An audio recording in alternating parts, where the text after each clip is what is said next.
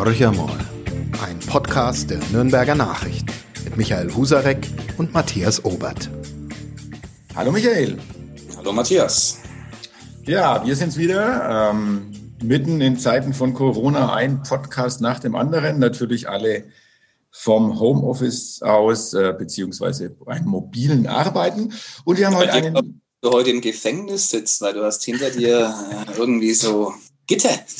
Ja, ja, genau. Das ist, ähm, die Chefredaktion hat gesagt, der Mann muss hinter Gitter. Und genau. deswegen habe ich mir. ähm, ja, wunderbar. Vielen Dank für diese freundliche Begrüßung. Ähm, ich hoffe, wir sind zu unserem heutigen Gast etwas ähm, freundlicher. Wir begrüßen ganz herzlich Christian Rechholz. Ähm, vielleicht will jetzt der eine oder andere unserer Zuhörer sagen, äh, wer soll das sein? Ein er ist kein, Genau, ein Bundesvorsitzender, kein Unbekannter, nämlich der Bundesvorsitzende der ÖDP. Er ist aber auch Oberbürgermeisterkandidat der ÖDP in Nürnberg gewesen im, März letzten Jahres. Also auch da wird vielleicht der ein oder andere mit dem Namen konfrontiert worden sein. Und ähm, jetzt mache ich mal gleich die lange Kette, äh, Herr Rechholz, bevor Sie dann selber zu Wort kommen. Ich habe äh, bei Twitter gesehen, Sie sind Lehrer, Journalist, Kommunikationsberater, Fußballtrainer und Schiedsrichter. Also cool. ich glaube, es gibt reichlich äh, etwas zu besprechen mit Ihnen. Herzlich willkommen, Herr Reichholz. Guten Morgen, herzlich willkommen. Die wichtigste ja. Frage vorab, Herr Reichholz, welche Mannschaft trainieren Sie? Das, ja, das äh, muss ich aktualisieren. Jetzt nicht mehr. Meine letzte Mannschaft, die ich trainiert habe, war die Damen 2 äh, bei der Sportvereinigung Erlangen. Ah, okay. Weil meine erfolglose Karriere als Trainer liegt gefühlt zehn Jahre zurück. Das war damals die F2 des TSV Wolfstein im Landkreis Neumarkt. Da habe ich, glaube ich, schon mal gepfiffen vor, vor zwei Jahren oder so, ja. Gut. Bevor wir uns jetzt über Schiedsrichter auslassen, da könnte ich gemein werden, wechseln wir das Thema. Matthias, wir gehen zur Politik, oder? Genau, wir gehen zur Politik. Der äh, Christian Rechholz ist seit September letzten Jahres, wenn ich das richtig recherchiert habe, äh, Bundesvorsitzender der ÖDP in einer Stichwahl gegen den bisherigen Vorsitzenden haben Sie sich durchgesetzt. Äh, wie kommt man auf die Idee, Bundesvorsitzender der ÖDP zu werden? Ja, das wieso Frage, nicht? würdest du Herrn Laschet nie stellen. Ja. da winken auch ganz andere Ämter beim Herrn Laschet, aber ja, vielleicht. Ja, danke, äh, danke für die Unterstützung, Herr Husarek. Äh, ja, genau. Äh, also wenn man, wenn man äh, politisch aktiv ist, will man ja etwas bewegen, will was verändern. Und äh, ja, ich wollte mh, den Delegierten eben ein anderes Angebot auch noch machen und meine Ideen einbringen und wurde dann äh, mehr oder weniger überraschend da äh, gewählt. Da waren zwei Wahlgänge und dann eben in der Stichwahl äh, habe ich dann ja es geschafft. Und jetzt kriegen Sie die ehrenamtliche Aufwandsentschädigung von, ich glaube, 13.800 Euro. Stimmt das? Äh, ich kriege eine, Aufwandsentschädigung, ich, ich krieg eine Aufwandsentschädigung, äh, die ist an, an, einer halben Stelle bemessen und okay. äh, habe meine äh, Schulen reduziert ein bisschen deswegen. Äh, aber es ist, eigentlich, es ist eigentlich ein Vollzeitjob. Es ist okay. eigentlich ein Vollzeitjob, äh, aber wird nicht als Vollzeit vergütet. Genau. Okay. Auch diese Frage, lieber Michael, hättest du dem Herrn Laschet wahrscheinlich nicht gestellt, aber egal. diese Retourkutsche musste sein. Der Herr Laschet kriegt etwas mehr, ja. ja, Herr Recholt, Sie sind, Sie sind ja Bundesvorsitzender einer Partei, die eigentlich im Aufwind ist und trotzdem nicht im Bundestag sitzt, aber zumindest mit zwei äh, Mitgliedern im Nürnberger Stadtrat. Äh, ich, Sie sind im Bezirksrat auch vertreten. Ähm, Fangen wir mal damit an. Äh, die ÖDP hat ja in den vergangenen ja, Monaten, Jahren auch immer wieder Initiativen angestoßen. Sie waren beim Volksbegehren Artenschutz vorne mit dran. Sie sind, wenn ich das so richtig verstanden habe, auch beim Ratentscheid äh, ganz maßgeblich beteiligt. Sie setzen sich sehr stark für die Themen Mobilität ähm, in der Stadt ein, äh, ÖPNV, alles, also wirklich ein breites Spektrum. Aber so richtig an den Grünen vorbei kommen sie trotzdem nicht. Woran liegt denn das? Ja, schauen wir mal, wie, wie es in der Zukunft ausschaut. Ähm, ja, Sie haben recht, die ÖDP macht sehr viel.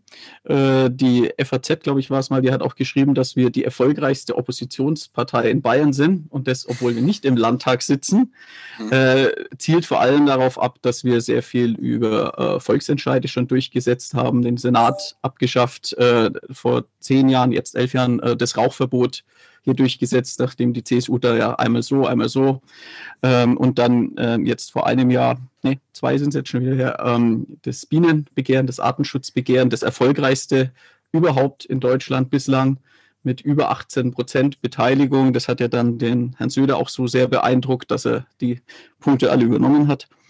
Äh, ja, das ist eine gute Frage, mit der beschäftigen wir uns auch, warum es dann uns nicht gelingt, in die Parlamente zu kommen. Ähm, stimmt nicht ganz, wir sind ja im Europaparlament äh, seit sechs Jahren vertreten, ähm, weil da keine 5%-Hürde gibt. Und mhm. bei den Kommunalwahlen haben wir auch mehrere hundert kommunale Mandate, auch selbst Bürgermeister und so weiter. Die 5%-Hürde schreckt doch einige ab. Ähm, dann gibt es die Leute, die meinen, mh, äh, wir sollen das ökologische Lager nicht zersplittern, dann gebe ich meine Stimme lieber den Grünen. Wobei, wenn man sich die Grünen anschaut, auch auf dem letzten Parteitag, die haben sich jetzt so rund geschliffen für alle möglichen Partner, also sämtliche Konturen verloren, alles über Bord geworfen. Äh, da braucht es eine konsequente Ökopartei. Ähm, und vor allem sind wir auch viel zu unbekannt noch. In Bayern sieht es ein bisschen besser aus, aber viele kennen uns einfach nicht. Und wenn sie uns denn kennen, äh, dann haben wir da durchaus Potenzial, weil wir, ich glaube, die Themen der Zeit im Programm haben und auch Lösungen dafür, für diese ganzen Probleme. Und äh, da wir jetzt hier äh, bei einem Zeitungsverlag auch sind, es liegt auch ein bisschen daran, über wen ich wie viel berichte. Und äh, wenn man da nicht auftaucht, dann, äh, also im Kommunalwahlkampf war es halt so, auch bei den Veranstaltungen waren wir bei ganz vielen Veranstaltungen nicht eingeladen. Äh, also auch bei den, bei den freien Schulen zum Beispiel. Da haben wir dann davor halt Flyer verteilt. Wir waren nicht zur Diskussion eingeladen. Selbst bei Fridays for Future waren wir nicht eingeladen, sondern nur CSU, SPD, Grüne und die Linken und wir nicht, äh, wo wir von den Zielen denen ja am nächsten sind. Und wenn man da nirgendwo auftaucht, dann wird es halt schwer, äh, sich auch bekannt zu machen. Das ist ein spannendes Thema, Herr Rechholz. Da würde ich jetzt gerne die Henne- und Ei-Diskussion kurz aufmachen, aber auch wieder beenden, weil, weil es ist so, dass ähm, wir zu den Gesprächen einladen, die tatsächlich eine parlamentarische Vertretung haben. Die Linken zum Beispiel sitzen im Bundestag, die Grünen sitzen im Bundestag. Ähm, ich werfe das der ÖDP nicht vor. Ich stelle ja nur fest, dass dem nicht so ist. Sie haben einen Europaparlamentarier, das ist korrekt. Aber ähm, das war für uns immer der Maßstab. Da haben wir uns auch schon lange drüber ausgetauscht. Ich glaube, wir zwei auch via Mail und viele ihrer Parteifreundinnen und Freunde auch. Was mich wirklich bewegt als Frage, weil ich die Antwort auch nicht kenne. Sie haben es gerade versucht zu erklären, aber ich glaube, da muss es ja noch einen anderen Grund geben. Sie sind extrem erfolgreich mit Volksbegehren, treffen sozusagen die Stimme des Volkes regelmäßig und zwar bemerkenswert erfolgreich. Und sie schaffen es nicht in die ähm, Parlamente. Also sie kommen aus diesem 1-2 Prozent Tal nicht heraus. Woran liegt es? Ja, äh, das zu ändern, deswegen bin ich auch angetreten. Ähm, also die Medienschelte packen wir jetzt wieder ein. Ja? Also ja. es ist ein Teil, Teil, der Lösung, aber äh, das ist nicht, nicht allein die Antwort. Vor allem können wir das ja nicht ändern, ähm, sondern wir müssen ja, das ist wirklich erstaunlich. Wir kriegen so viel, wir kriegen Millionen Menschen an die Wahlurnen für so ein Volksbegehren, aber schaffen es dann nicht bei der Wahl. Ich glaube schon, dass die, die Hürde, die 5%-Hürde, äh, da wirklich äh, äh, mit reinspielt, mhm. ähm, weil das viele dann doch abschreckt. Wir hatten auch schon mal so ein, so ein Modell entwickelt mit äh, Primär- und Sekundärstimme, dass man sagt, erste Priorität wäre die ÖDP und schafft sie es nicht über die 5%, dann wähle ich eine andere Partei oder so. Das wäre zum Beispiel eine Lösung, ist natürlich von den Etablierten nicht gewollt. Oder viel unserer Energie, Zeit, Personal, auch Geld geht, geht halt auch in diesen Vorwahlkampf, dass wir bei jeder Wahl wieder Unterschriften sammeln müssen. Mhm. Äh, wir müssen jetzt für jeden Direktkandidaten zur Bundestagswahl 200 Stimmen sammeln, müssen bayernweit 2000 Stimmen sammeln. In Bayern ist das kein Problem, in anderen Bundesländern schon, äh, um zu beweisen, dass wir ernsthaft antreten wollen. Das verstehe ich vielleicht noch bei einer Parteineugründung. Aber eine Partei, die seit rund 40 Jahren auf dem Markt ist, zu jeder Wahl antritt, hunderte kommunale Mandate hat, im Europaparlament sitzt, wieso soll die noch ihre Ernsthaftigkeit beweisen? Das ist natürlich auch eine gewisse Schikane der Etablierten. Mhm. Ähm, weiterer Grund ist, wir haben nicht das Budget anderer Parteien, um großen Wahlkampf zu machen. Deswegen, weil wir als einzige Partei grundsätzlich überhaupt keine Firmenspenden annehmen. Wir wollen völlig unabhängig sein. Und äh, ja, das ist ein selbstgewähltes Schicksal. Wenn es nach uns ginge, wäre das bei allen Parteien so um, um Korruption äh, zu bekämpfen und Transparenz herzustellen. Und ja, mit, diesem Nachteil leben wir, weil wir davon so überzeugt sind. Äh, wir wollen da völlig unabhängig sein. Und äh, wo wir jetzt was dran ändern können, auch und ich mir vorgenommen habe, ist, wir müssen auch über die Art unserer Kommunikation nachdenken. Also mhm. äh, müssen wir da vielleicht neue Wege oder die, die Tonalität oder so auch ein bisschen ändern. Äh, müssen wir neue Veranstaltungsformen finden, um, um mehr Menschen zu erreichen.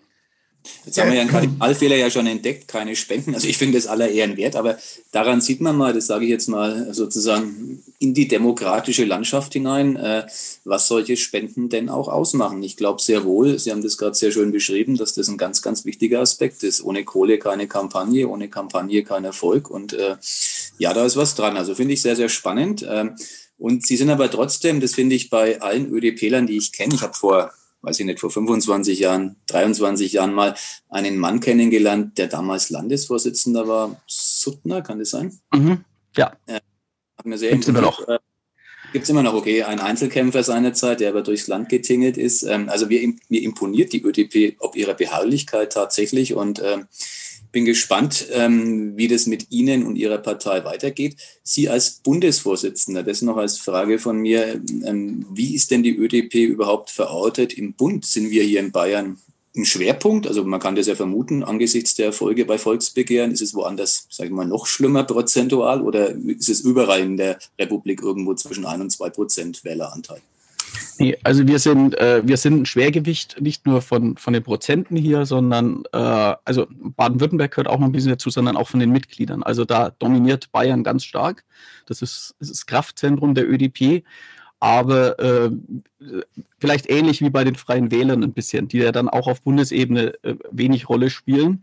Äh, aber das langt mir nicht. Also ich möchte schon in, in ganz Deutschland präsent sein und nur dann werden wir auch bei, bei der Bundestagswahl mehr Prozente bekommen, wenn wir überall auf dem Wahlzettel stehen, wenn wir überall auch diese Mitgliederstruktur haben. Weil dann winkt also, nämlich die Wahlkampfkostenerstattung. Ja, und der sind wir tatsächlich ein Stück weit abhängig, gerade weil wir ja keine Firmenspenden nehmen. Und die gibt es bundesweit gibt es die ab äh, 0,5 Prozent. Mhm. Lassen Sie uns mal ähm, von sozusagen von diesen organisatorischen Dingen. Sie haben ein bisschen wegkommen und ähm, Sie haben gerade so die Medienpräsenz angesprochen. Ähm, jetzt wird ja im Moment, also ÖDP ist ja eine ökologisch-demokratische Partei, also sagt der Titel schon für was man steht und mit welchen Themen man sich hauptsächlich beschäftigt. Ähm, jetzt wird natürlich in der, in der Landschaft, ähm, in der Themenlandschaft wird alles überdeckt im Moment durch Corona. Und ich glaube, da rücken natürlich auch viele Ihrer Themen, die Sie bislang auch beackert haben, deutlich in den Hintergrund. Wie positioniert sich die ÖDP denn im, im Bereich Corona und auch den Maßnahmen, die im Moment äh, hier in Bayern, aber auch in der ganzen Bundesrepublik ergriffen werden? Ja, wir äh, sind gerade dabei, uns zu positionieren und haben uns dazu einen äh, Corona-Beirat ins Leben gerufen aus ÖDP-Mitgliedern. Etwas, was ich eigentlich bei der Regierung ein bisschen vermisse dieser breite Rat, nicht nur RKI und Drosten und bei uns äh, sind drin äh, Notfallmediziner, Psychologen, äh, Volkswirtschaft und Volkswirtschaftsprofessor, Statistiker, Pädagogen, es ist äh, Politikwissenschaftler ist breit gestreut, ähm, um alle Aspekte zu, äh, zu untersuchen. Äh, ich habe jetzt gestern Abend gelesen, dass auch in Nordrhein-Westfalen, das ist so ein kleiner Lichtblick, dieser Expertenrat jetzt seinen vierten Bericht geäußert und gesagt, wir, wir müssen diese Politik überdenken. Wo wir uns ganz klar positionieren, ist äh, mit Verschwörungstheoretikern, Corona-Leugnern haben wir nichts am Hut. Aber als Oppositionspartei ist es, ich glaube, nicht nur äh, unser Recht, sondern unsere Aufgabe vom Wähler äh, so vorgesehen, dass wir auch äh, den Regierungen auf die Finger schauen müssen und nötige Kritik äußern. Weil wenn es die demokratischen Parteien, und sie haben es am Anfang nicht getan, wenn die äh, demokratischen Parteien äh, hier nicht äh, berechtigte Kritik und Fragen äußern, dann äh, entsteht da so ein Vakuum, das gerne Populisten füllen. Aber was würden Sie, wenn Sie jetzt an der Regierung wären, machen wir es doch mal ganz konkret. Sie wären an der Regierung oder Sie wären in einer Koalition und würden mitregieren. Was würden Sie anders machen als ÖDP? Ja, also ich würde mir so einen äh, Expertenrat holen, ja, entscheiden muss dann aber letztlich die Politik. Wichtig wäre mir, dass dieser Expertenrat eben breit aufgestellt ist, verschiedene Professionen beinhaltet und äh, ich auch Alternativen denken muss. Also das hatten wir bei der Regierung Merkel schon häufiger, dass eine Politik für alternativlos ausgegeben wurde, bis sich dann eine Partei äh, gebildet hat, die, die sich so nennt. Ähm, eine Politik kann nie alternativlos sein. Die Alternative kann besser, schlechter sein, aber ich muss darüber debattieren. Und das stinkt mir, dass äh, äh, die Entscheidungen in Hinterzimmer verlagert wurden. In diese Ministerpräsidentenkonferenz plus Kanzlerin findet man nirgendwo im Grundgesetz. Im Grundgesetz finde ich aber ein Parlament. Und im Parlament haben solche weitreichenden Entscheidungen debattiert und entschieden zu werden und nicht, äh, da treffen die sich alle paar Wochen und dann wird es über Pressekonferenzen verkündet und dann muss man das Ergebnis schlucken. Ja. Und äh, auch nicht jeder, der Kritik äußert, darf gleich in, äh, in eine Ecke gestellt werden. Das finde ich äh, Demokratie äh, theoretisch hochgefährlich, was, was man da macht.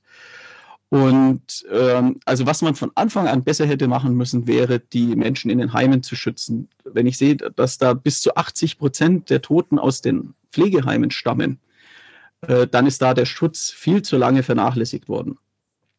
Ganz generell fehlt mir ein strategisches Handeln. Also eine Strategie braucht immer konkrete Ziele, die müssen erreichbar sein, die müssen auch messbar sein.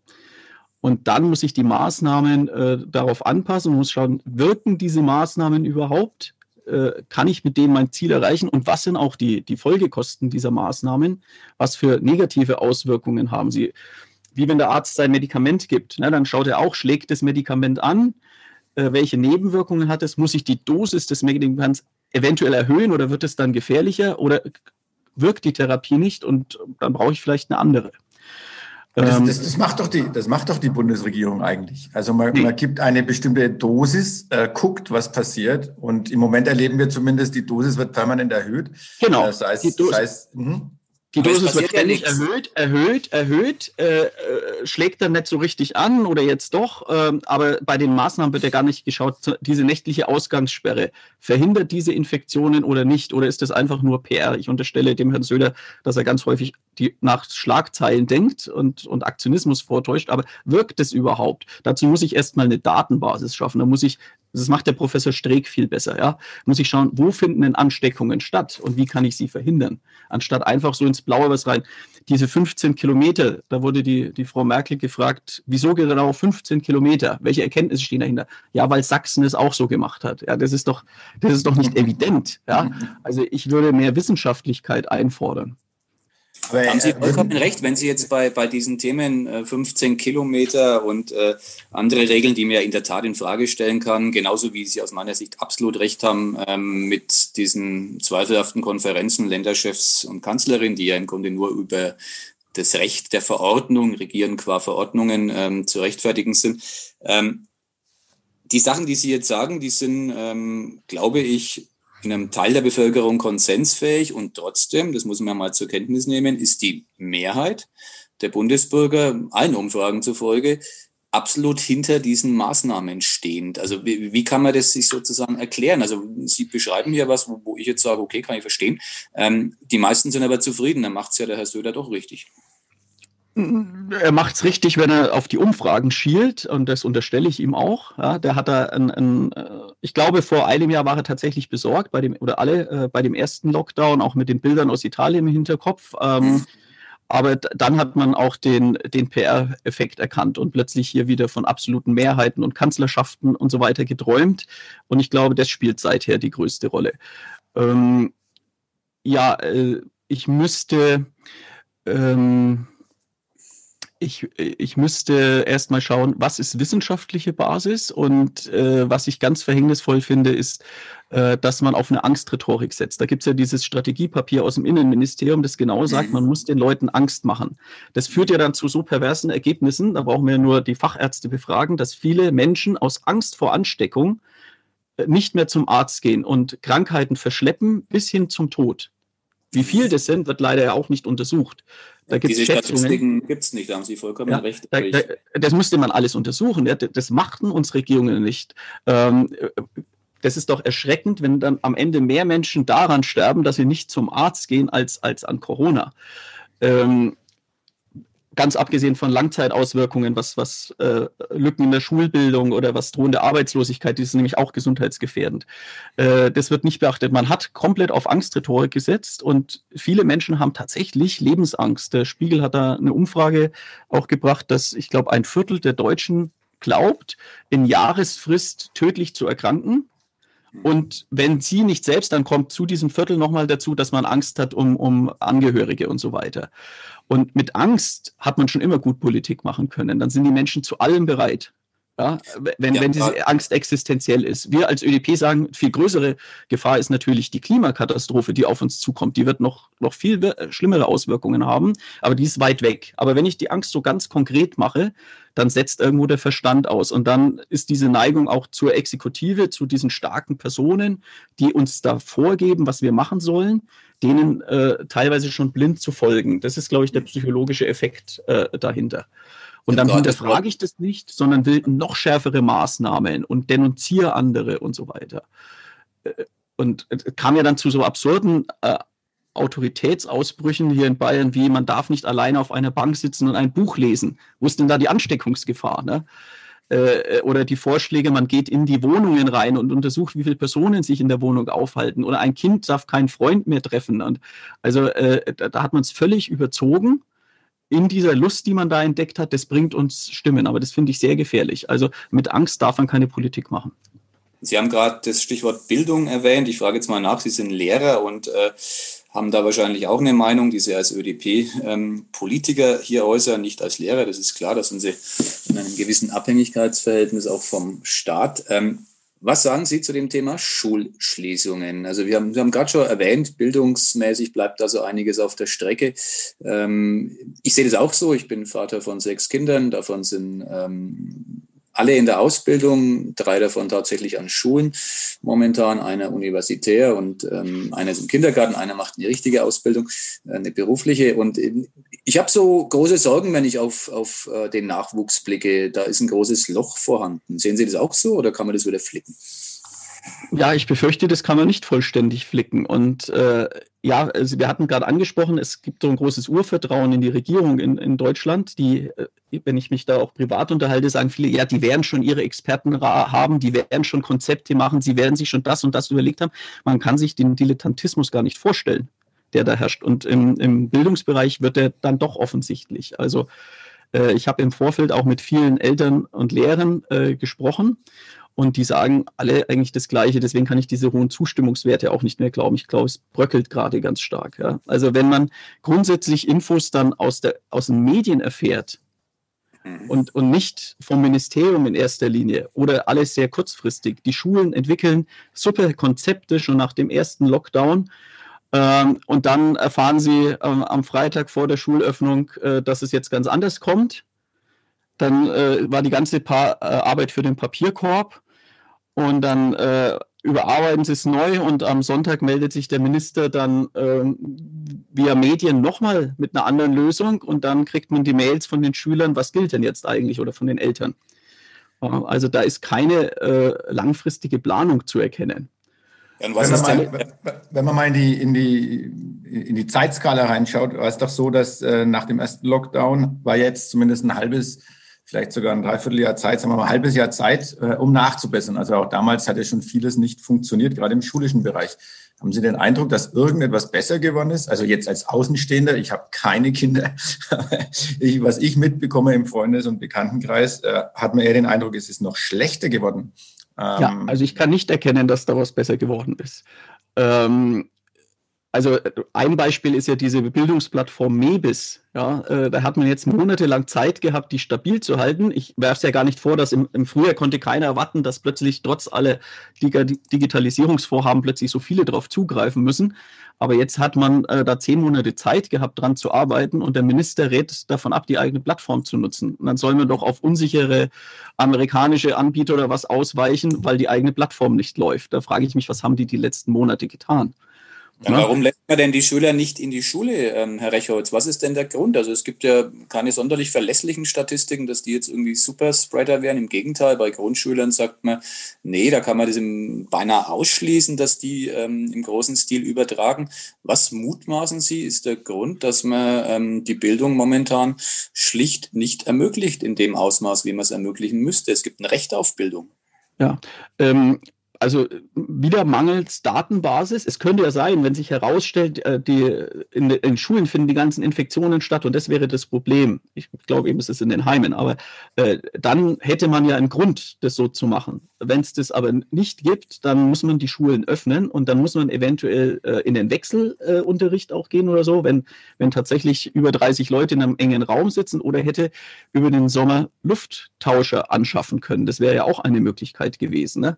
Mit der Begründung lässt man ja den Flugverkehr zu, wo die Leute auf fünf Zentimeter Entfernung nebeneinander sitzen. Das ist ja weiterhin zulässig. Ähm, aber in der, die Schule wird dicht gemacht. Also da, da fehlt es völlig an den Konzepten, wie unter Corona-Bedingungen Unterricht stattfinden könnte. Es hängt dann sehr an der Eigeninitiative von Schulen oder einzelnen Lehrern. Äh, und das, das darf nicht sein. Und, und, da drehen die Eltern auch langsam durch. Ich glaube, besonders betroffen sind die äh, Grundschüler. Hm. Ähm, da gibt es wirklich ganz engagierte Lehrer, die jeden Tag Videos drehen. Oder ich habe gehört von einer, die fährt mit dem Fahrrad rum und, und kommt zu jeder Familie nach Hause und so. Äh, es gibt aber auch andere, die geben, da gibt die ganze Schule Wochenarbeitsaufträge. Da gibt es ein PDF und dann müssen sie das bearbeiten. Und äh, eine halbe Stunde am Tag ist Videokonferenz äh, scheitert schon an den technischen Voraussetzungen bei vielen, die keinen Drucker haben, um das PDF auszudrucken, die vielleicht für mehrere Kinder nur ein, einen Laptop haben, wenn überhaupt. Äh, und äh, dann ist nach der halben Stunde auch Schluss. Wenn da die Fragen nicht beantwortet sind, dann war es das eben. Ja? Das, das kann ja nicht sein. Ich kann doch nicht Sechsjährigen sagen, sie sollen eigenständig lernen. Und die Eltern müssen ihrem Job nachgehen oder sind alleinerziehend oder haben mehrere Kinder, sind völlig überfordert.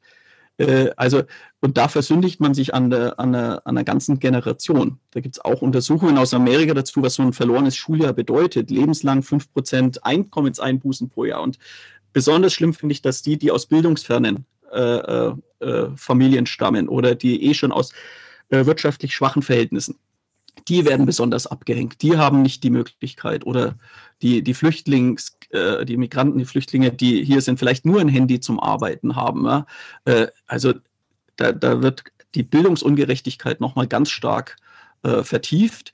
Und diese Folgen, da wird auch überhaupt nicht drauf geschaut, was macht es langfristig mit diesem Land. Ja? Das ja kann man auch nicht gibt böse Zungen, die behaupten, das ist ja relativ leicht zu erklären, weil wir haben eine Bundestagswahl vor der Brust und ähm, wenn man sich die Demografie, die Alterspyramide anschaut, weiß man relativ genau, wo Stimmen zu holen sind. Ähm, das kann ja nach menschlichen Maßstäben kein ähm, Maßstab für gute Politik sein, aber ist sowas denkbar, dass man eher auf die Stimmen einer älteren Klientel setzt und ähm, weil Natürlich. ich genau weiß, dass Kinder und Eltern ohnehin keine große Rolle bei der Wahlentscheidung spielen?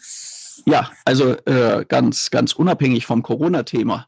Das ist seit Jahren so. Viele Politiker wissen um dieses und jenes Problem, wollen sich aber mit dieser größten Wählergruppe es nicht verderben. Mhm. Und deswegen gibt es ja so Überlegungen, sollte man ein Familienwahlrecht einführen, um da einfach äh, diese strukturelle, dieses Ungleichgewicht irgendwie aufzuheben, ein Stück weit.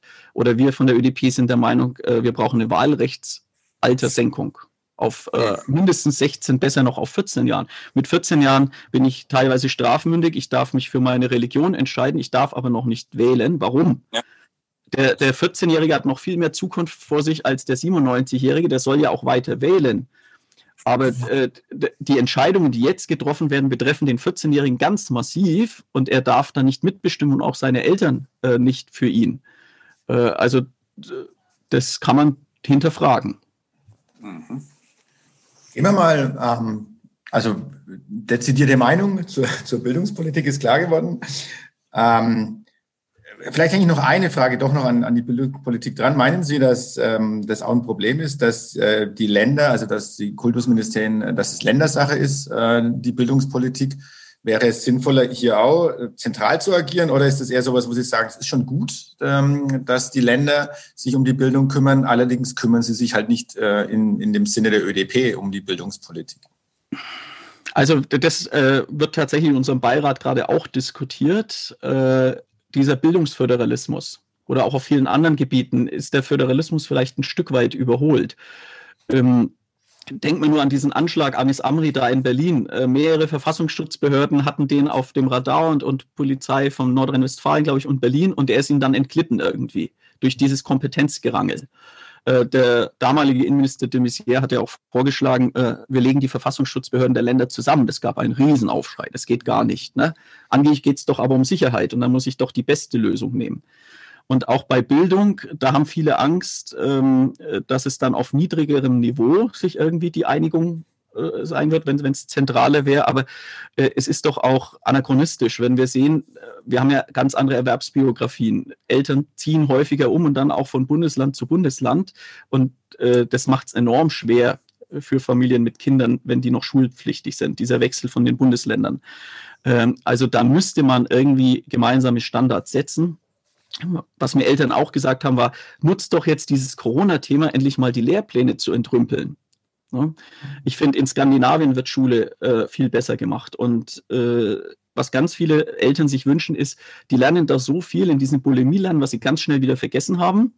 Wissen vermehrt sich auch immer schneller. Die müssen doch mehr Kompetenzen, Techniken lernen und alltagspraktische Sachen. Zum Beispiel ein großer Wunsch ist vor allem Ernährung wie bereite ich mir Essen zu, wie ernähre ich mich gesund, wie entstehen Lebensmittel und so weiter. Äh, solche Schulfächer fehlen. Und da könnte man jetzt den großen Aufschlag machen und mal allen, alles, was man nicht braucht, rausschmeißen und, äh, und Schule neu denken, auch gehirngerechtes Lernen. Ja, äh, wäre wär so ein Ansatz. Und da, das finden wir in anderen Ländern bessere Konzepte.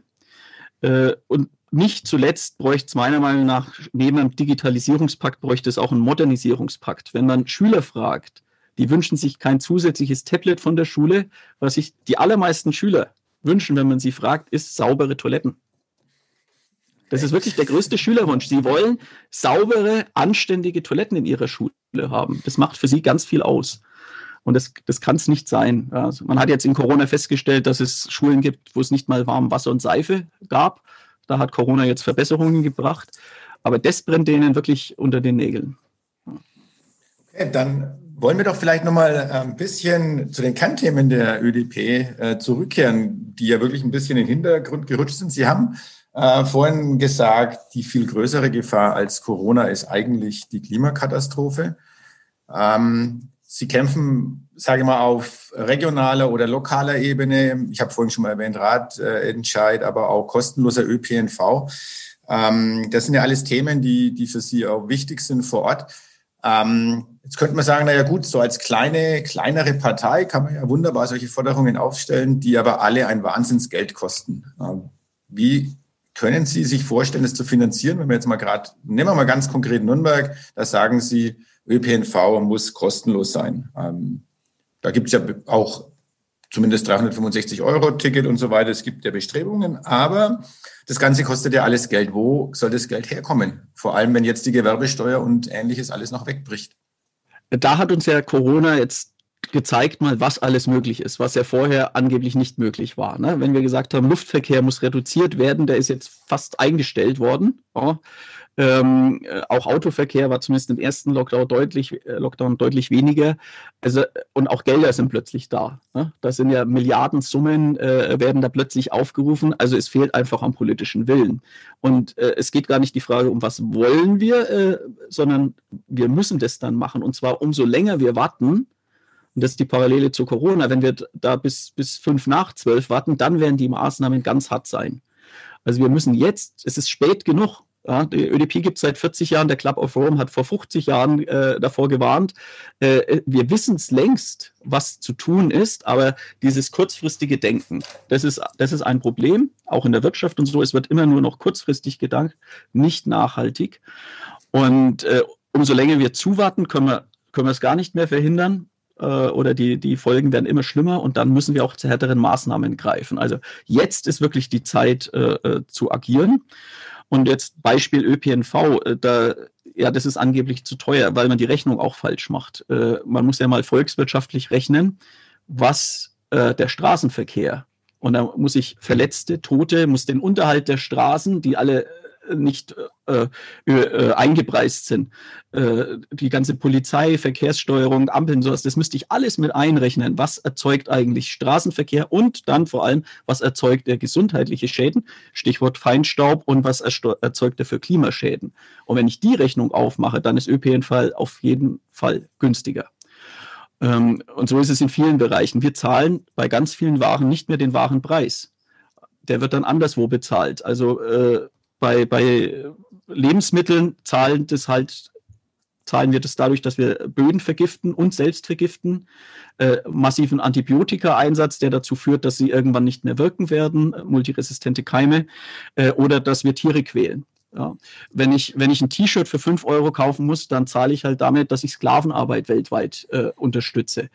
Äh, und genauso ist mit CO2. Das verschiebe ich die Kosten halt in andere Länder, die noch viel mehr als wir unter der Klimakatastrophe leiden werden und in die Zukunft. Also lasse ich zukünftige Generationen den Warenpreis zahlen. Und kurz, ist, äh, Herr ja. Lassen Sie mich kurz einhaken, weil ganz konkret, Sie, Sie, die ÖDP war ja maßgeblich äh, beteiligt am, am Rettet die Bienen, also Artenschutz, ja. Volksbegehren. Was ist denn jetzt Stand der Dinge aus Ihrer Sicht? Wurden Sie von der Staatsregierung und von Markus Söder über den Tisch gezogen oder haben Sie was umsetzen? Haben Sie wirklich das umsetzen können? Weil äh, vorhin wurde ja gesagt, er hat ja ähm, das Volksbegehren mehr oder weniger eins zu eins übernommen, aber tut sich da wirklich was?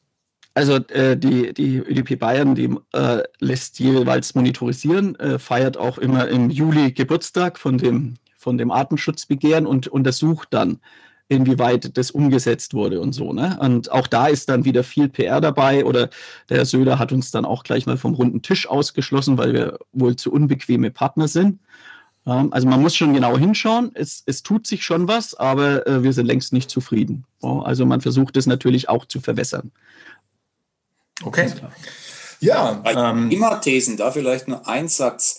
Alles, was Sie da sagen, würde in sehr großer Ähnlichkeit ein grünen Politiker auch sagen. Wenn man da die Klammer zum Anfang des Gesprächs macht, ist das nicht vielleicht Teil, der größte Teil Ihres ähm, Wahrnehmungsproblems, dass ganz, ganz, ganz viele Thesen, die die ÖDP vertritt, ähm, die ja sehr nachvollziehbar auch sind ähm, im politischen Spektrum, schlicht von den Grünen, die ja nur wirklich von einem Erfolg zum nächsten allen äh, irgendwo bei 20 Prozent bundesweit inzwischen eingestuft werden, also ein echtes Schwergewicht, dass die schon diese Themen quasi antizipiert haben und, und in den Diskurs mit einbringen?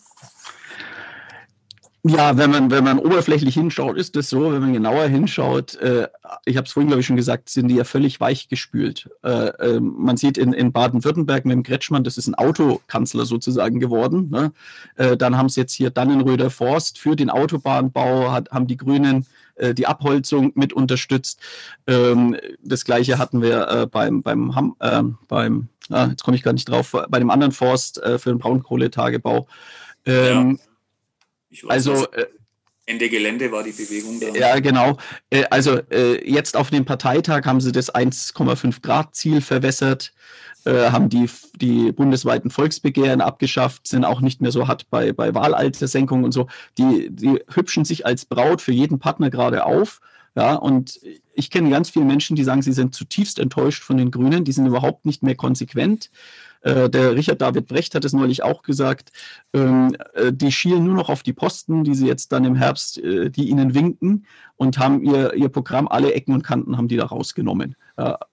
und das ist noch nicht überall angekommen, das sehe ich als unsere Aufgabe auch im Wahlkampf, wobei wir uns nicht an den Grünen abarbeiten wollen, aber schon darauf hinweisen, also es braucht quasi eine, eine konsequentere ökologische Partei so als Stachel im Fleisch der anderen.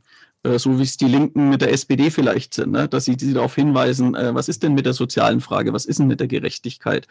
Wobei die soziale Frage auch unsere ist, weil ähm, ökologisch und sozial geht Hand in Hand. Ich muss mir ein nachhaltiges Leben leisten können auch. Ja? Ähm, und äh, das kann ich nicht voneinander trennen. Also äh, die Grünen sind für mich total verwässert und wir hoffen auch ein paar enttäuschte Grünen Wähler zu bekommen. Ja, das wäre ja fast sozusagen schon das Schlusswort für, ähm, für, den, für den Wahlkampf, Bundestagswahlkampf 2021. Ähm, Aber jetzt haben wir ja auch noch einen Experten in anderer Sache äh, hier mit im Podcast, nämlich Fußball. Oh ja. ah, jetzt kommt aber keine Frage zum Club, bitte. Ja, selbstverständlich. Der ruhmreiche erste FC Nürnberg, der sich äh, mit einem 1 zu 3 ähm, aus dem aus der Gegend äh, verabschiedet hat, äh, wo die Sonne versinkt. Ähm, ja, ähm, was ist denn Ihr Lieblingsfußballverein? Fangen wir mal damit an. Ja, der Club. Der Club, ja, das der schon mal gut aus. Der Club. Äh, also ich bin Club-Fan und weiß, was Leidenschaft bedeutet. Ne? Also was, was Leidenschaft. Ähm, okay. Ja. Ich, ich muss aber sagen, ich habe diese Saison kein Spiel gesehen bislang. Also häufig war es äh, auch, weil ich der letzte Saison, weil ich auf dem Platz stand selbst äh, äh, und da keine Zeit hatte. Aber jetzt ist es von mir auch ein bisschen Protest. Ich finde es nämlich auch unmöglich, dass die Bundesliga laufen darf. Ähm, da dürfen auch Mannschaften spielen, wenn da, wenn da jemand mit Corona infiziert ist. Und das finde ich, das geht nicht. Ja, also mhm. alle anderen müssen alles runterfahren und, und die dürfen da spielen. Also das ist so meine Form des Protests ein bisschen. Aber ich bin, glaube ich, ganz froh.